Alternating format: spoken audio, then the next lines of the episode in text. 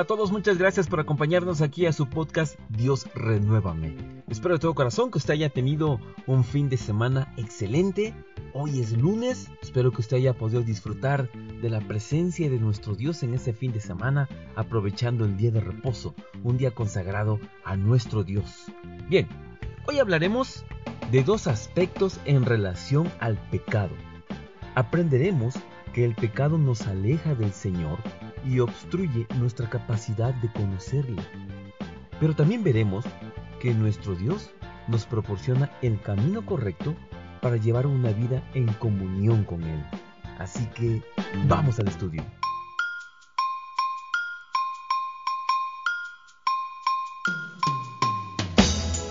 El versículo de referencia se encuentra en Primera de Juan, capítulo 1, versículo 9. Pero si confesamos nuestros pecados a Dios, Él es fiel y justo para perdonarnos nuestros pecados y limpiarnos de toda maldad. Amén. Hay dos aspectos a considerar en relación al pecado. El primero es que el pecado nos aleja de Dios y además nos genera conflictos en nuestro día a día. Escuchemos lo que dice la escritura en 1 Corintios capítulo 6 versículos 9 al 10. ¿No se dan cuenta de que los que hacen lo malo no heredarán el reino de Dios? No se engañen a sí mismos. Los que se entregan al pecado sexual, o rinden culto a ídolos, o cometen adulterio, o son prostitutos, o practican la homosexualidad, o son ladrones, o avaros, o borrachos, o insultan, o estafan a la gente, ninguno de esos heredará el reino de Dios. Amén. La lista anterior se resume en una sola frase. El pecado es violar la ley de nuestro Dios. Y así lo declara la Escritura. Escuchemos 1 de Juan capítulo 3 versículos 4 al 6.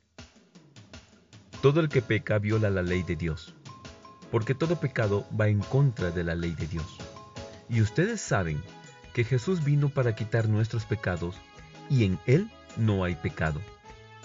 Todo el que siga viviendo en Él no pecará, pero todo el que sigue pecando no lo conoce ni entiende quién es Él. Amén. Así que al vivir en pecado, desconocemos quién es Dios y quién es Jesús. El pecado, por tanto, crea una barrera que nos separa de entender lo divino. Bien, ya vimos el primer aspecto en relación al pecado y hemos visto que el pecado nos aleja de Dios. El segundo aspecto a considerar es el que nos revela el versículo del día de hoy. Dios es fiel y justo para perdonar nuestros pecados y limpiarnos de toda maldad. Ambas cosas se requieren, el perdón y la limpieza. Para tener acceso a ello, es vital que mostremos arrepentimiento genuino y una vida alejada del pecado, es decir, no pueden convivir una vida de perdón y limpieza con una vida de pecado, o una vida de malas obras con buenas obras. Así lo, declara la Escritura. Escuchemos primero de Juan, capítulo 1, versículos 5 al 6. Este es el mensaje que hemos oído de él y os anunciamos.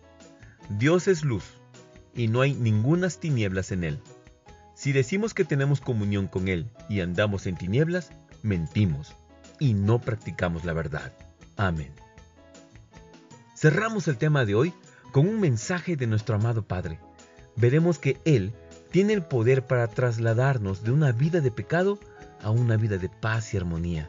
Escuchemos Isaías capítulo 1 versículos 16 al 20. Lávense y quédense limpios. Quiten sus pecados de mi vista. Abandonen sus caminos malvados aprendan a hacer el bien. Busquen la justicia y ayuden a los oprimidos. Defiendan la causa de los huérfanos y luchen por los derechos de las viudas. Vengan ahora, vamos a resolver este asunto, dice el Señor.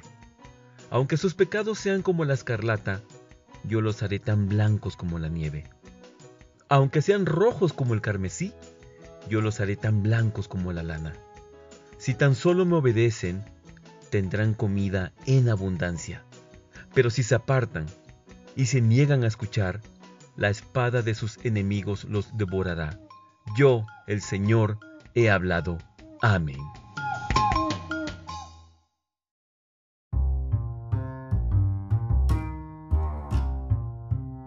Reflexionemos. ¿Qué aprendimos el día de hoy? El pecado crea una barrera que nos impide conectarnos con nuestro Creador. Sin embargo, Dios es fiel y justo para perdonarnos y limpiarnos de toda maldad. Para ello, nosotros debemos abandonar el camino de maldad y entregarnos a una vida de buenas obras, de justicia y sobre todo una vida conforme a la voluntad de nuestro Dios. Amén. Deseo de todo corazón que la paz del Señor sea en su vida y con su familia. Que el Señor los bendiga. Gracias por escuchar.